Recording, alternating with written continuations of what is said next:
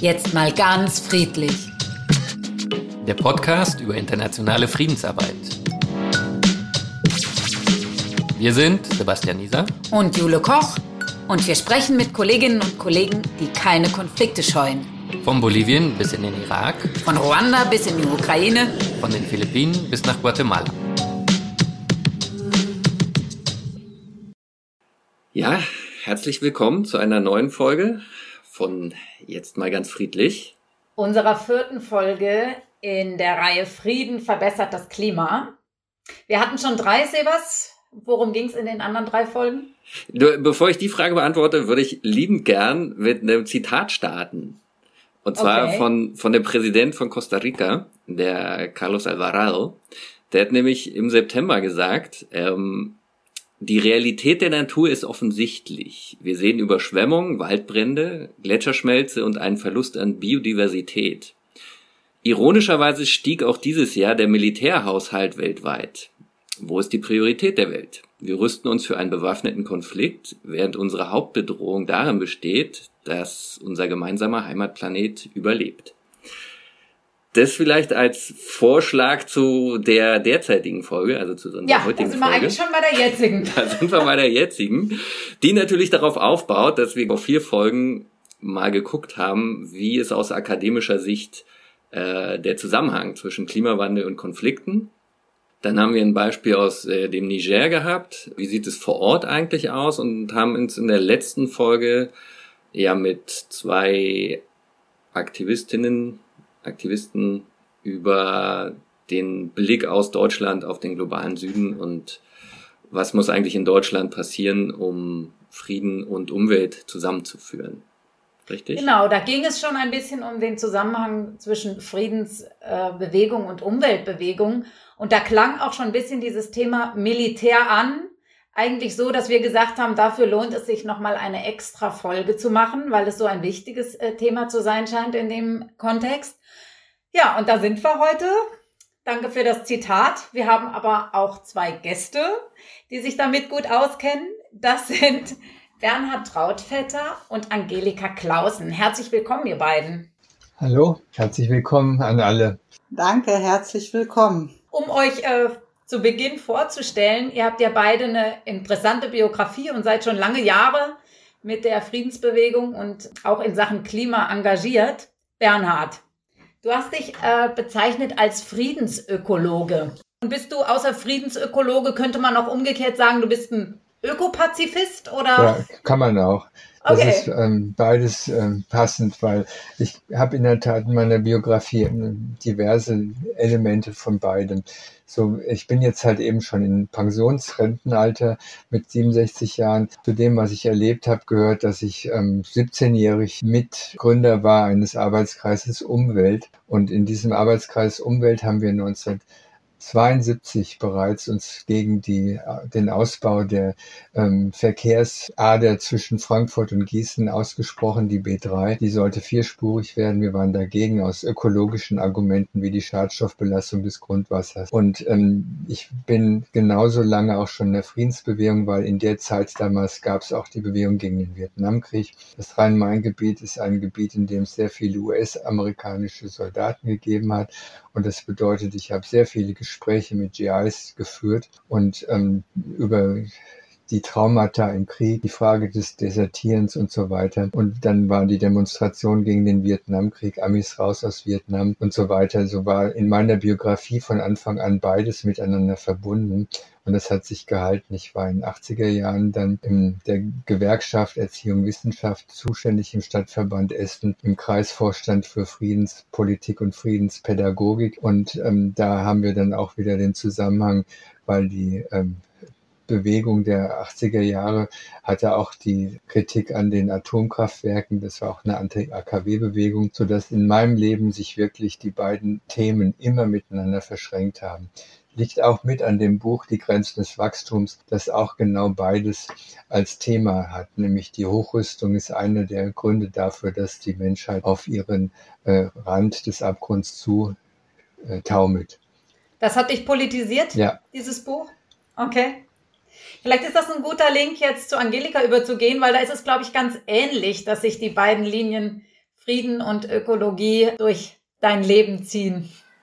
Genau, Angelika, du bist ja, also wir haben dich ja auch angesprochen als Mitglied des IPPNW. Vielleicht ganz kurz zur Verortung. Wer oder was ist diese Organisation? Ja, die IPPNW, das sind die internationalen Ärzte zur Verhütung des Atomkriegs, Ärzte in sozialer Verantwortung.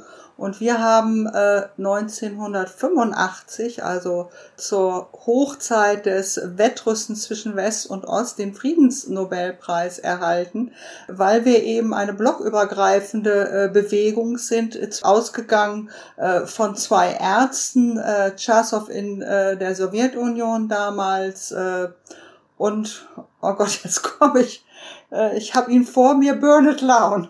Bernard Lown äh, aus den USA, beides Kardiologen, die sich kennengelernt hatten auf Kongressen und die diese Bewegung eben ins Leben gerufen haben. Und Deutschland, äh, die deutschen Ärzte, äh, die ja damals auch schon äh, seit Anfang der 80er Jahre in der Friedensbewegung sehr aktiv waren, die haben sich eben sehr schnell angeschlossen. Und vorher habe ich aber auch gegen den Vietnamkrieg demonstriert und gegen Atomkraftwerke. Also auch, auch eine aktivistische Laufbahn. Aber nochmal kurz zum Hintergrund. Also IPPNW ist eine, eine Ärztebewegung. Du bist mhm. Ärztin oder genauer mhm. gesagt. Psychotherapeutin und Psychiaterin. Ich bin Ärztin für Psychiatrie mhm. und Psychotherapie. Also man macht dann erst ein äh, Medizinstudium, dann macht man den Facharzt und dann lernt man auch noch Psychotherapie dazu. Und dann habe ich äh, weil mich der Frieden so, äh, weil das für mich so wichtig äh, ist, habe ich später im Laufe meiner Praxistätigkeit auch gesagt, ich will ein Friedensstudium machen. Und dann habe ich einen Master in Friedenswissenschaften. Ah, okay, dann haben wir was gemeinsam ja auch. Und äh, kommt dir dein beruflicher Hintergrund bei deinem Aktivismus zugute? Ja, also ich äh, beschäftige mich sehr stark äh, mit, äh, also ich, ich behandle viele äh, Menschen, die Traumata durchgemacht haben, sowohl frühkindliche Traumata als auch eben Kriegstraumata, Folter. Äh, ich behandle viele Menschen aus dem Nahen Osten und aus der Türkei, weil ich fließend Türkisch spreche und da gibt es ja auch äh, eine sehr starke Menschenrechtsbewegung und leider entsetzlich viel Folterungen, die sich durch die ganze Geschichte ziehen. Und mhm. diese Menschen behandle ich und dann äh, erlebe ich eben, äh, was das bedeutet, was Krieg äh, als, also welche Traumata Krieg eben macht auf die Menschen. Gleichzeitig haben diese Menschen sehr oft auch ganz viele Stärken in sich. Fähigkeiten und äh, ja. äh, das ist so mein Ansatz, dass ich das äh, gemeinsam mit Ihnen zusammen herausfinde, herauskitzle und dass wir an den Stärken orientiert eben wieder zu mehr Gesundheit finden. Sehr gut. Damit haben wir ja eigentlich schon einen guten Link zu Friedensarbeit, was ja so ein Hauptthema auch vom Podcast ist. Heute werden wir davon nicht abweichen, aber wir werden natürlich den Fokus ein bisschen auf das setzen, was wir auch durchs Eingangszitat skizziert haben. Dazu werden uns heute noch Lea Stromowski und Sophie Richter eine Analyse geben. Wie Militär und Rüstung den Klimawandel befeuern. Wenn wir von den Ursachen des Klimawandels sprechen, kommen uns vor allem die Giganten Braunkohlekraftwerke und Flugzeuge in den Sinn, die massiv CO2 ausstoßen. Industrie, Verkehr, Wärmeerzeugung und Landwirtschaft sind primäre Treiber des Klimawandels, um die es auch immer wieder in der öffentlichen Debatte geht. Ein essentieller, meist unterschätzter Mitverursacher des Klimawandels ist allerdings das Militär. Während die Konsequenzen der Erderwärmung immer deutlicher werden und die Angst vor dem Klimawandel als Konflikttreiber steigt, ist das Militär selbst verantwortlich für einen beachtlichen Teil der Treibhausemissionen. Die komplexe Fortbewegungsstruktur des Militärs zu Wasser, zu Luft und am Boden führt zu CO2-Emissionen in der Größenordnung ganzer Länder. Allein das US-Militär verzeichnet jährlich einen höheren Ausstoß als Länder wie Schweden oder Dänemark damit reiht sich das US-Militär mit seinem CO2-Ausstoß unter die 50 Länder mit den höchsten Emissionen. Die Rolle des Militärs und der Kriegsindustrie als Klimasünder wird jedoch von der Politik systematisch ignoriert. Im Kyoto-Protokoll von 1997 sowie im Pariser Klimaschutzabkommen von 2015 wurde der CO2-Abdruck des Militärs auf Verlangen der USA ausgespart. Das bedeutet, dass die Länder die vom Militär erzeugten Treibhausgase weder protokollieren noch reduzieren müssen. Es bedarf also eines öffentlichen Klimadiskurses, der das Militär und dessen CO2-Ausstoß einschließt. Denn die gesamte Kriegsindustrie ist zu einem gewissen Maße mitverantwortlich für die Klimakatastrophe. Allein ein Eurofighter-Kampfjet der deutschen Bundeswehr verbraucht genauso viel Treibstoff pro Stunde wie eine Bürgerin in Deutschland pro Jahr. Um die CO2-Menge für die jährlichen Flugstunden eines Eurofighters zu speichern, bedarf es mehr als neun Millionen Bäume. Andererseits konnten die militärischen Emissionen in den letzten 15 Jahren teilweise reduziert werden. Das US-Militär verringerte diese von 85 Millionen auf 56 Millionen Tonnen pro Jahr. Auch bei der Bundeswehr in Deutschland konnten die Emissionen auf gut eine Million Tonnen weniger pro Jahr reduziert werden. Zum Teil wurden hier Gebäude klimaeffizient saniert. Einen großen Anteil hatte aber auch die allgemeine Reduktion der Truppenstärke bei der Bundeswehr. Trotzdem bleiben die negativen Folgen für die Umwelt und das Klima.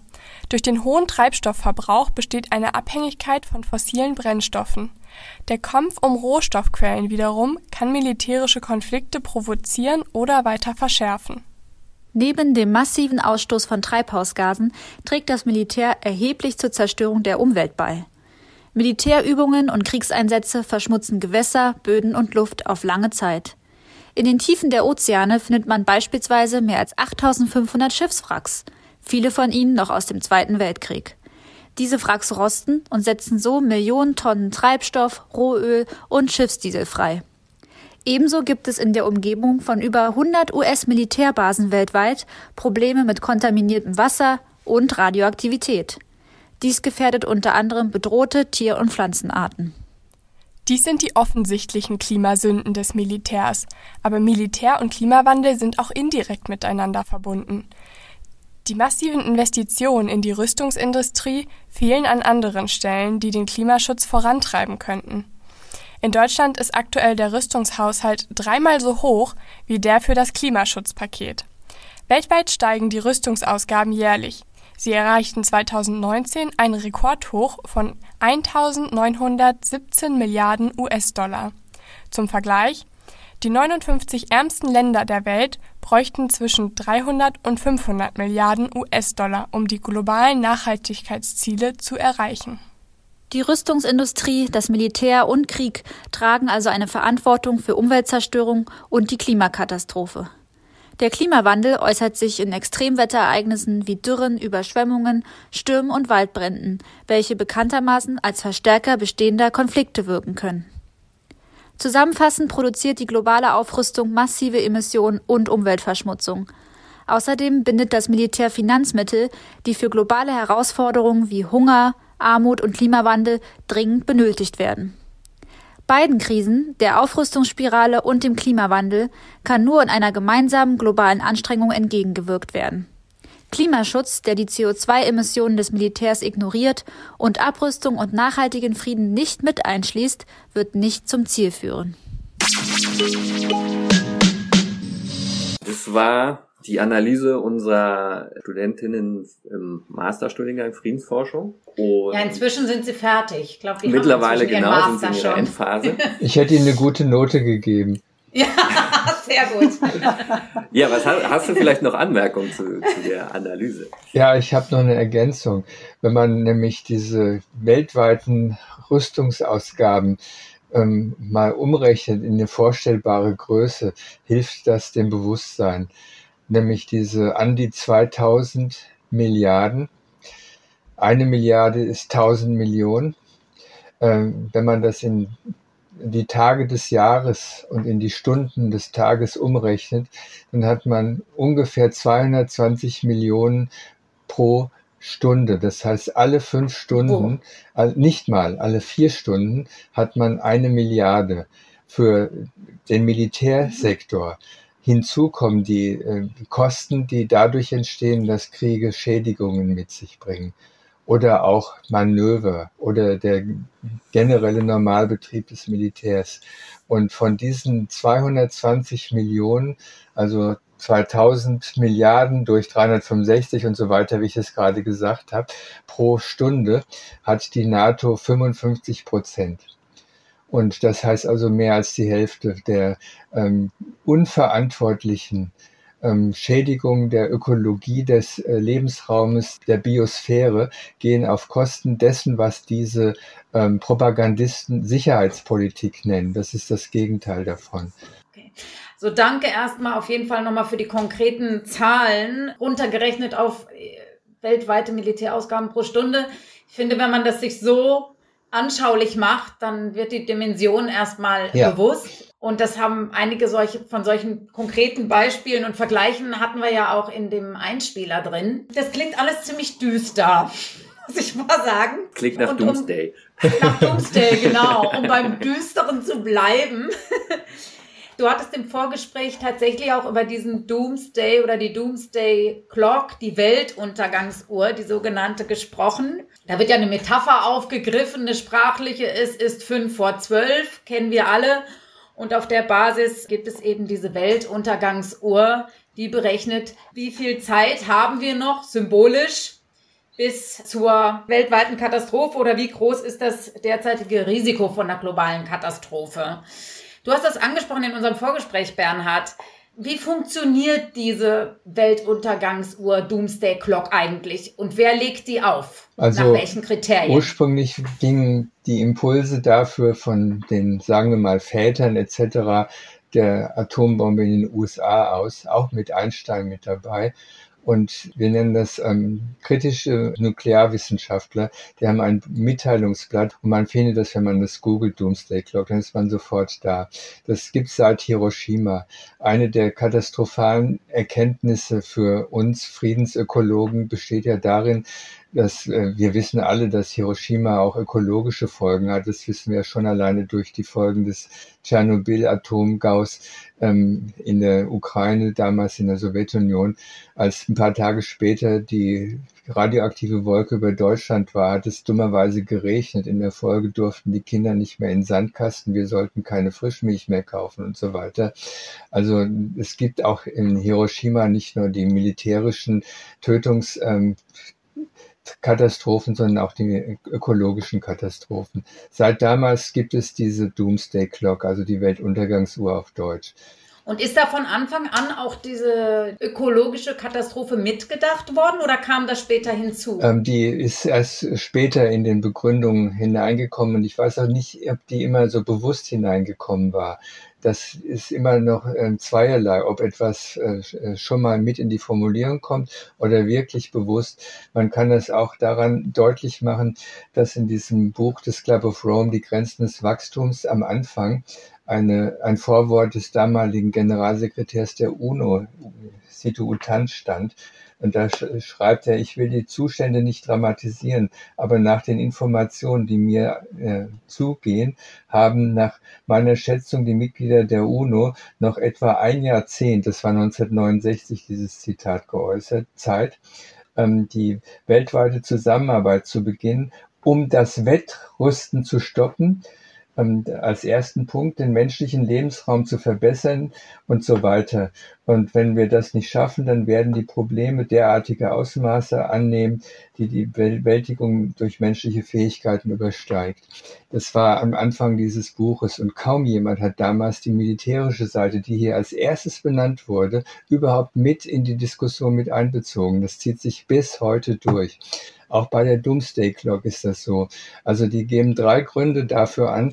Also damals die friedlichste Zeit seit Hiroshima war sieben Minuten vor zwölf.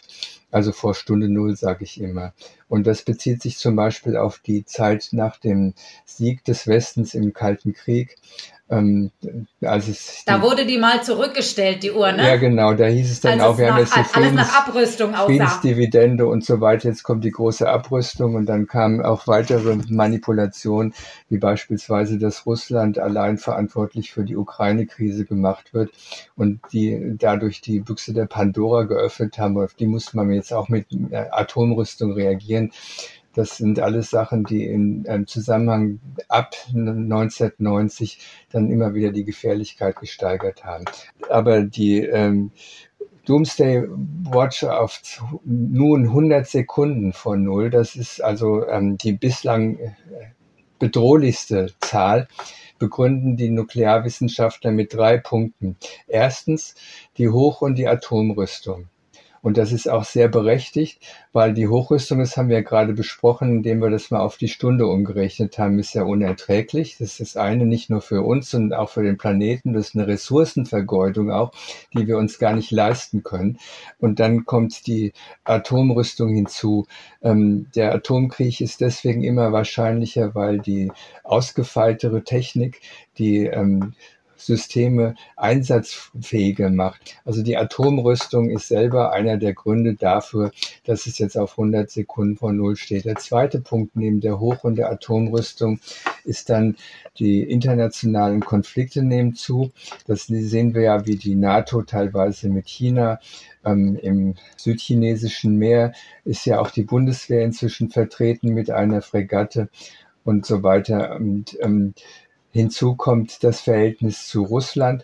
Bei Russland haben wir nämlich auch die ähm, Eskalation durch die NATO-Osterweiterung. Der dritte Punkt ist dann die Unwägbarkeiten aufgrund der ökologischen Katastrophe. Da haben die Studierenden alles zugesagt. Mhm. Also das sind die drei Punkte, ja. äh, mit denen das begründet wird. Ich fasse nochmal kurz zusammen, was du gerade sagtest. Die Hoch- und Atomrüstung, dann die Zunahme von weltweiten Konflikten, und das dritte, äh, die ökologischen und Klimakatastrophe, die uns vermutlich bevorsteht. In der wir sind. In der wir sind, ja, und die sich weiter zuspitzen wird, aller Voraussicht nach. Siehst du denn an irgendeiner Stelle auch Hoffnungen? Weil das klingt jetzt alles sehr düster. Ja, ich sehe Hoffnungen. Die Hoffnung. Ja, wo denn? Wie kommen wir denn von den 100 Sekunden vielleicht ein Stück zurück? Ja, die Hoffnung besteht für mich darin, dass es uns gibt. Denn ähm, die Friedensbewegung ist eine der Bewegungen mit dem längsten Atem, die mir als soziales Engagement bekannt ist. Bertha von Suttner, die Waffen nieder, ähm, war auch im Ersten Weltkrieg in der Friedensbewegung mitbeteiligt. Dann hat die Friedensbewegung den ähm, nach dem äh, Zweiten Weltkrieg einen großen Aufschwung gehabt und diese Ohne uns Bewegung gegen die Wiederbewaffnung mündete dann in die ähm, Kampf dem Atomtod, Göttinger Professorenappell gegen die Pläne der CDU-Adenauer Regierung mit Franz Josef Strauß als Verteidigungsminister, die Bundeswehr mit Nuklearsystemen auszustatten. Das ist erfolgreich abgewehrt worden. Dann kamen die Ostermärsche äh, die hatten teilweise Hunderttausende an, an Zulauf. Das äh, hat mit dazu beigetragen, weltweit die Anti-Vietnam-Kriegsbewegung der damaligen Zeit, dass der Vietnamkrieg ohne Sieg zu Ende ging. Und dann kam in den 80er Jahren die Friedensbewegung gegen die äh, verlogenerweise Nachrüstung genannte ähm, Neuentwicklung von Erstschlag, Enthauptungswaffen gegen die Sowjetunion damals. Wir haben es verhindert, dass die Systeme nach, in Deutschland äh, bleiben konnten. Sie wurden wieder abgezogen. Und äh, dann gab es die Bewegung gegen den Irakkrieg, die auch eine gewisse äh, Verbreitung hatte. Es gibt immer wieder die Möglichkeiten, dass die Friedensbewegung einen derartigen Zulauf hat. Das gleiche passiert derzeit mit der Ökologiebewegung und daraus ergibt sich, dass ich nicht depressiv bin.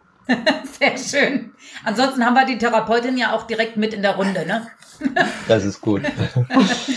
Eine Frage noch.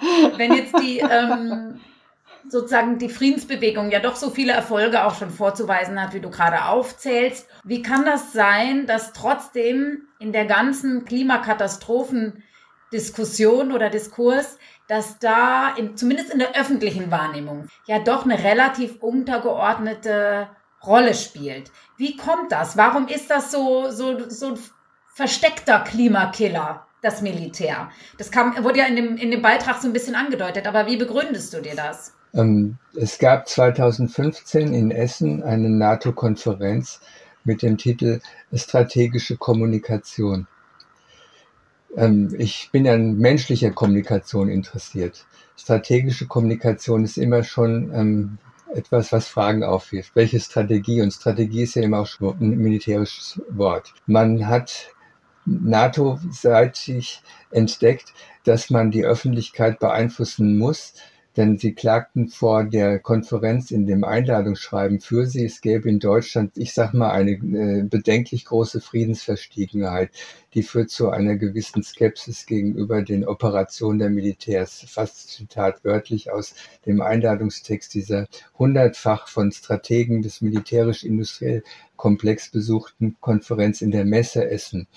Und da haben sie wirklich äh, systematisch entwickelt, wie man die Öffentlichkeit und die Politik so beeinflusst mit gebetsmühlenartig wiederholten Narrativen, wir sind die Guten, wir dürfen sogar Atomabschreckung durchführen, weil die, die Bösen müssen wir in Schach halten. Und deswegen müssen wir und können nicht anders. Und das wird ähm, in der Öffentlichkeit, in allen Medien immer wieder in die Köpfe der äh, Rezipienten, der Zuhörer hineingeträufelt. Es ist, äh, also das ist deine These, dass sozusagen die Informationen über die, über die hohen Emissionen des Militärs und die ganzen ökologischen Folgekosten bewusst nicht öffentlich gemacht werden. Es gibt da den Begriff des Nachrichtenmanagements. Es gibt neuerdings übrigens noch einen anderen Begriff, kognitive Kriegsführung. Ich kenne also psychologische Operationen, den kannte ich schon länger, aber kognitive Kriegsführung ist genau das. Immer wieder werden die Menschen mit Lügen ähm, auf die Seite gezogen. Diese Propaganda funktioniert sehr stark.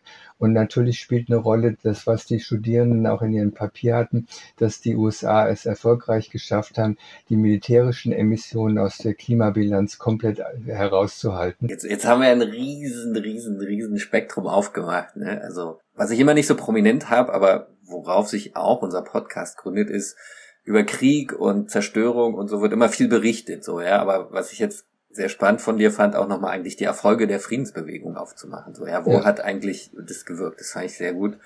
Da kann man vielleicht mit Angelika jetzt auch ganz gut anknüpfen. Genau, genau. Da würde ich jetzt nämlich auch mit Angelika gleich weitermachen. Aber vielleicht vorher noch die Frage, Angelika, zu wirklich auch dem ganzen Spannfeld, das Bernhard jetzt aufgemacht hat. Möchtest du noch irgendwo was ergänzen oder was dazufügen?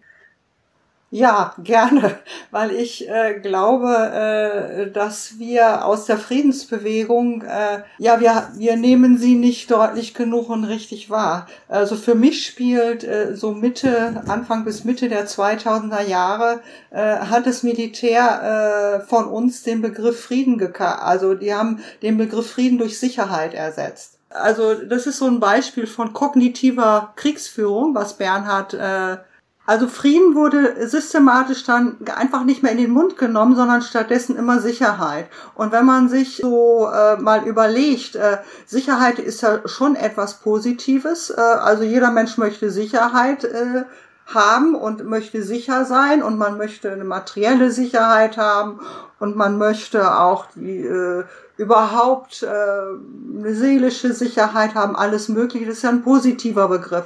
Und dann wurde äh, der der Frieden äh, wurde irgendwie also so konnotiert äh, von der Gegenseite vom Militär. Da geht es jetzt nicht mehr drum, weil wir ja schließlich hier in Europa den Frieden haben. Äh, also es war so zumindestens erstmal die Balkankriege waren so eingedämmt und da wurde das äh, halt übernommen.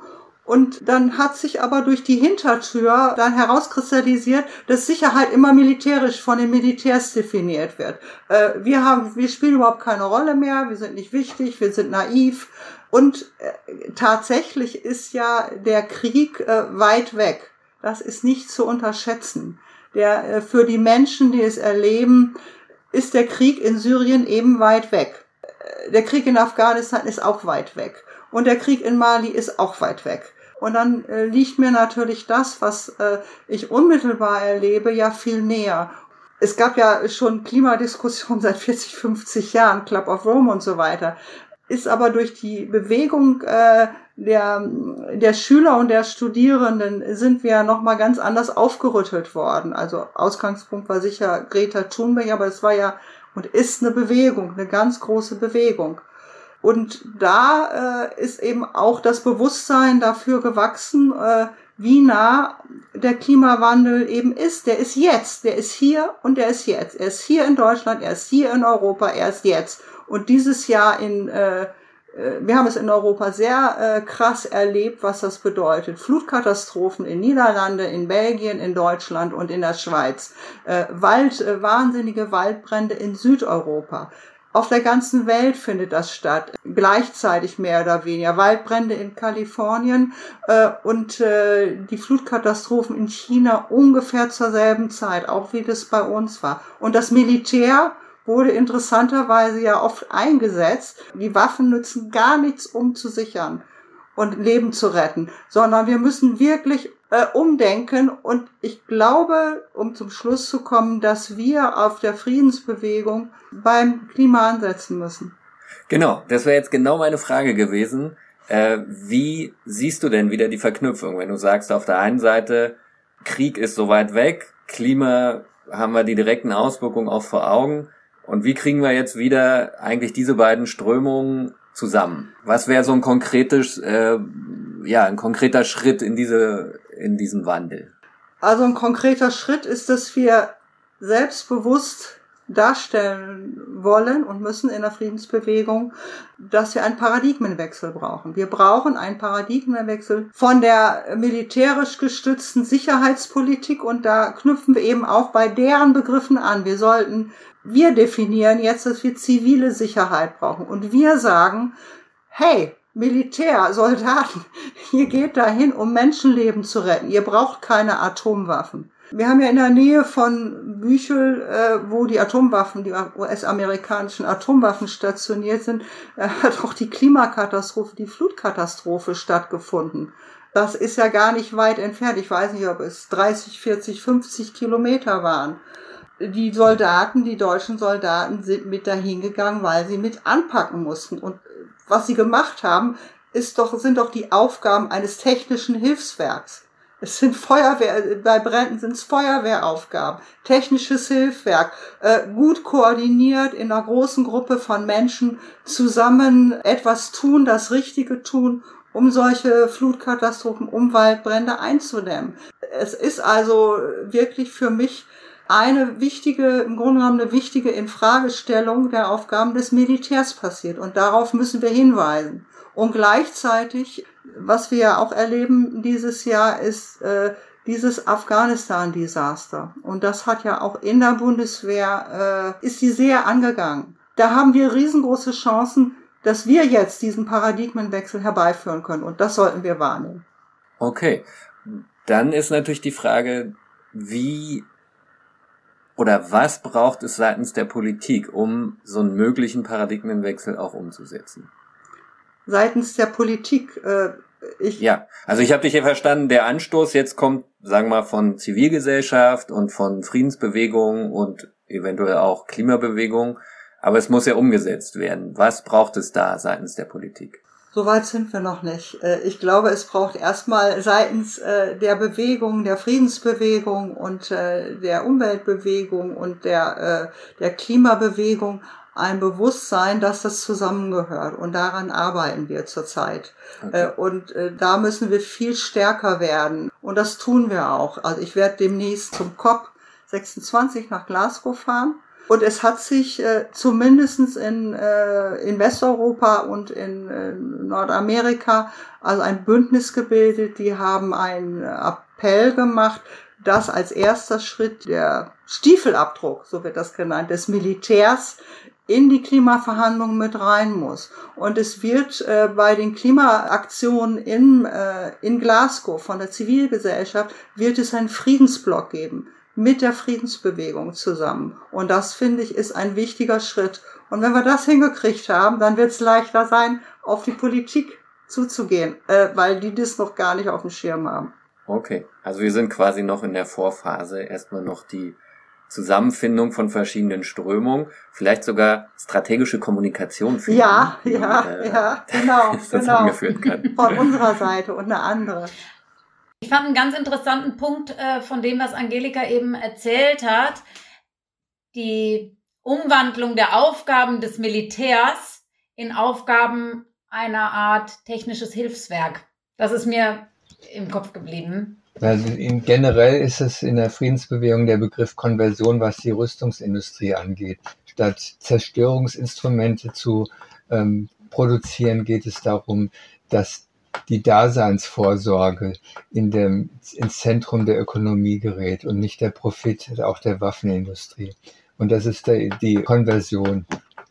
Und diese, aber diese Aufgaben von einem technischen Hilfswerk sind ja nicht nur in Konflikten zentral, sondern gerade auch in, also in der Bekämpfung von Klimaschäden oder ja, wie man jetzt gesehen hat im Ahrtal, wie äh, die da sozusagen ja auch gebraucht wurden, ja. um mit Klimafolgen umzugehen. Ich finde, es geht ja immer noch um Vorbereitung, das Feld bereiten für die Politik und gleichzeitig Druck erzeugen.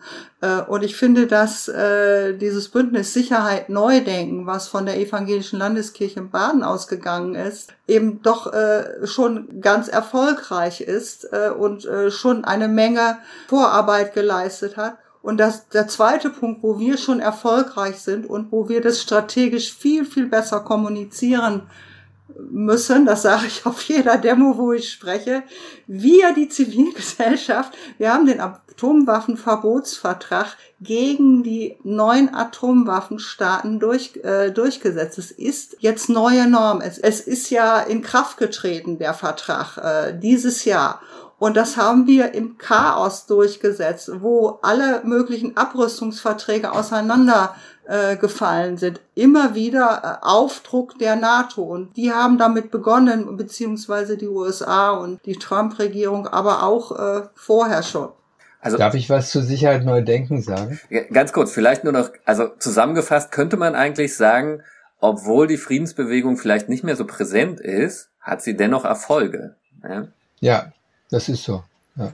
Aber dann ähm, nochmal gerne zur Sicherheit neu denken. Was Angelika gesagt hat, ist mir nämlich auch ein Herzensanliegen. Ich hatte letztens auch mit Ralf Becker eine Veranstaltung. Das ist der Mitinitiator dieses äh, Konzepts äh, von der militärischen zur zivilen Sicherheitspolitik. Ein Szenario bis zum Jahr 2040. Die haben also wirklich eine sehr konkrete Szenenabfolge, Phasenabfolge vor, was wann geschehen muss. Und da sind wir jetzt auch schon mitten bei. Und sie haben fünf Säulen, die äh, ganz konkret auch gefüllt werden mit Maßnahmen. Gerechte Außenbeziehungen, das wäre dann beispielsweise, dass man nicht mehr irgendwelche subventionierten EU-Agrarprodukte ähm, auf einen Markt wirft, wo dadurch dann vor Ort in Afrika die Bauern ähm, in Not geraten. Nachhaltige Entwicklung der Anrainerstaaten, ähm, der Industrienationen, zum Beispiel der EU. Das bedeutet Ökologie und nicht irgendwelche Vermüllung dieser Gegenden als Beispiel.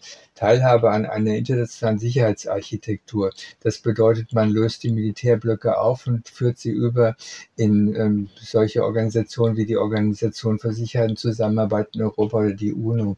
Resiliente Demokratie, das bedeutet, man hat eine Beteiligung der Menschen von der Basis her und Konversion der Bundeswehr und der Rüstungsindustrie, dazu habe ich gerade schon gesprochen. Das sind die Säulen der Sicherheitspolitik, wie Sie das nennen, als zivile Sicherheitspolitik. Die haben also den Begriff, den die Angelika vorhin analytisch sauber eingeführt hat, ähm, gleich für uns nutzbar gemacht durch den Begriff zivil dabei.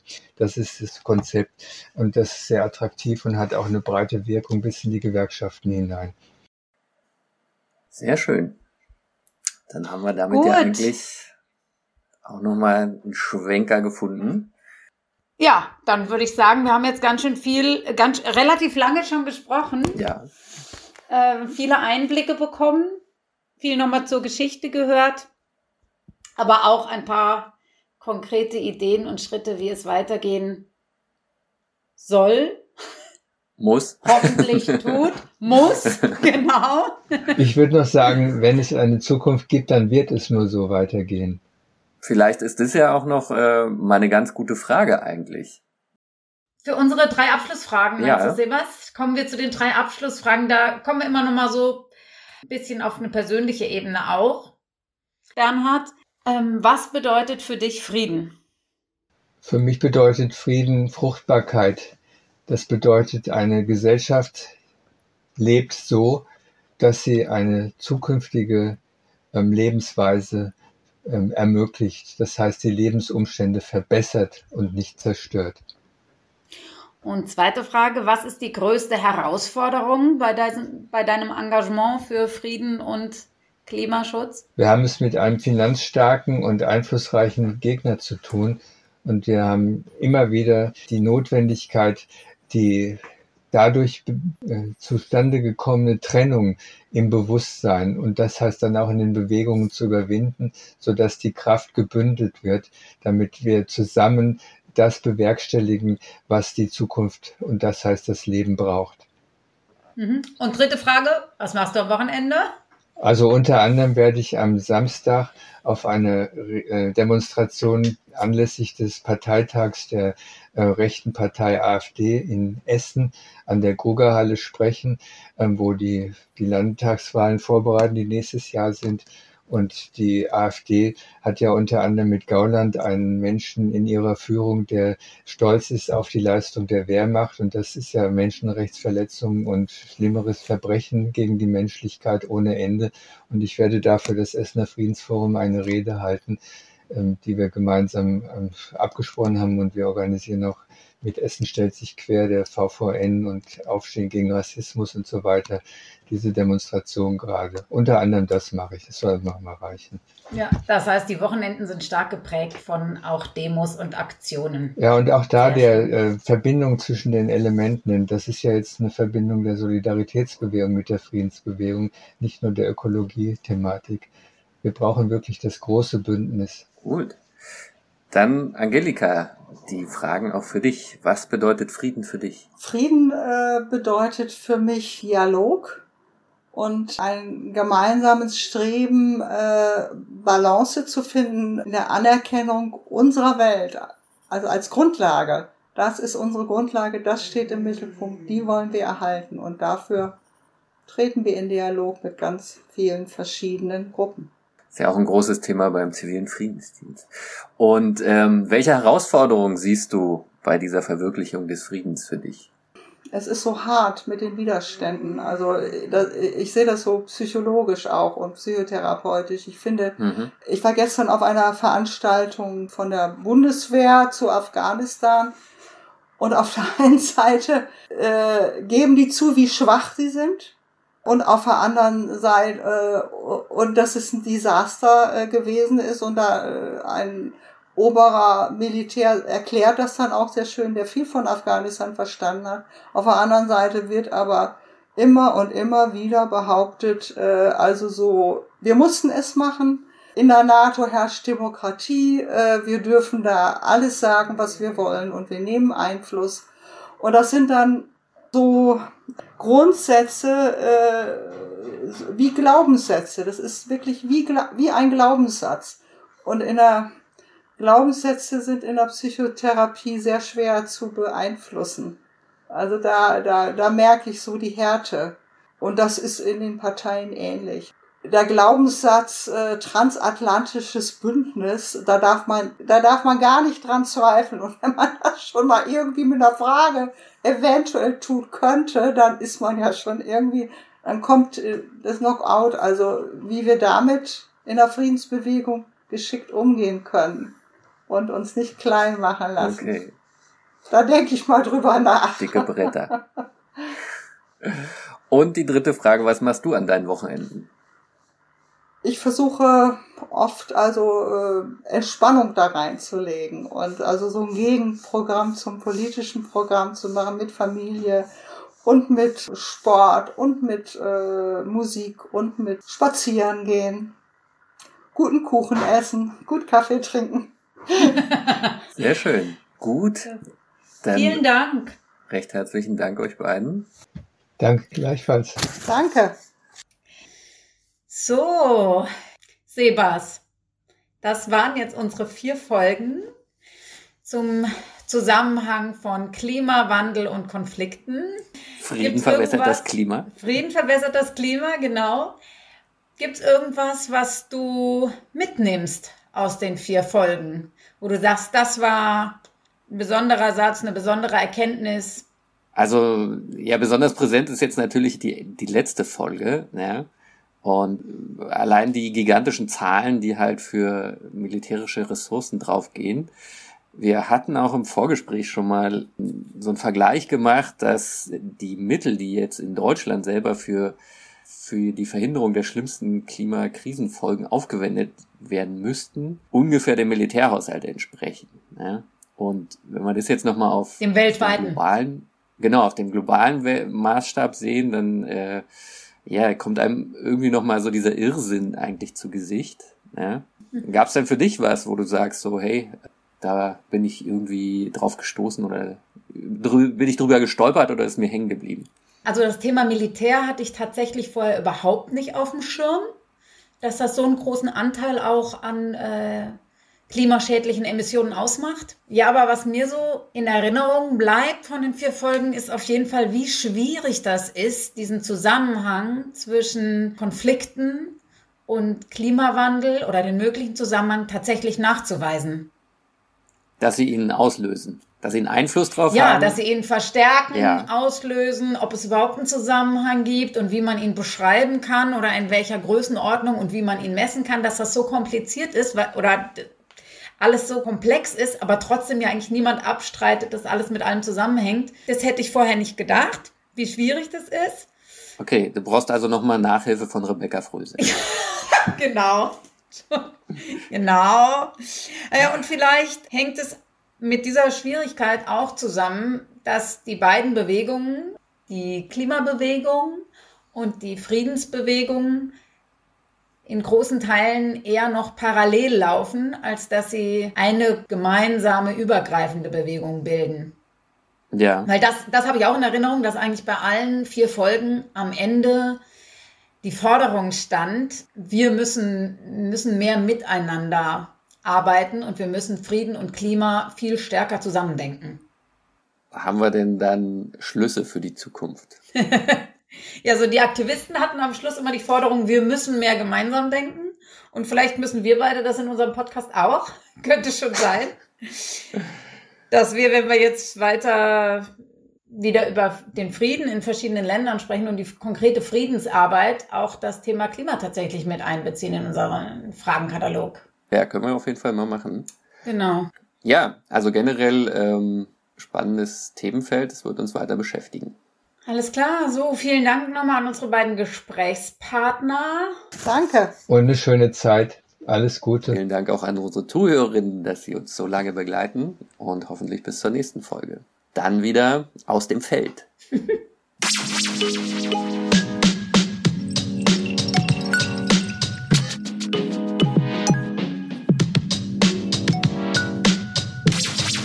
Das war der Podcast Jetzt mal ganz friedlich mit Jule Koch und Sebastian Nieser. Mehr Informationen, was Frieden kann, findet ihr auf der Website ziviler-friedensdienst.org. ziviler-friedensdienst.org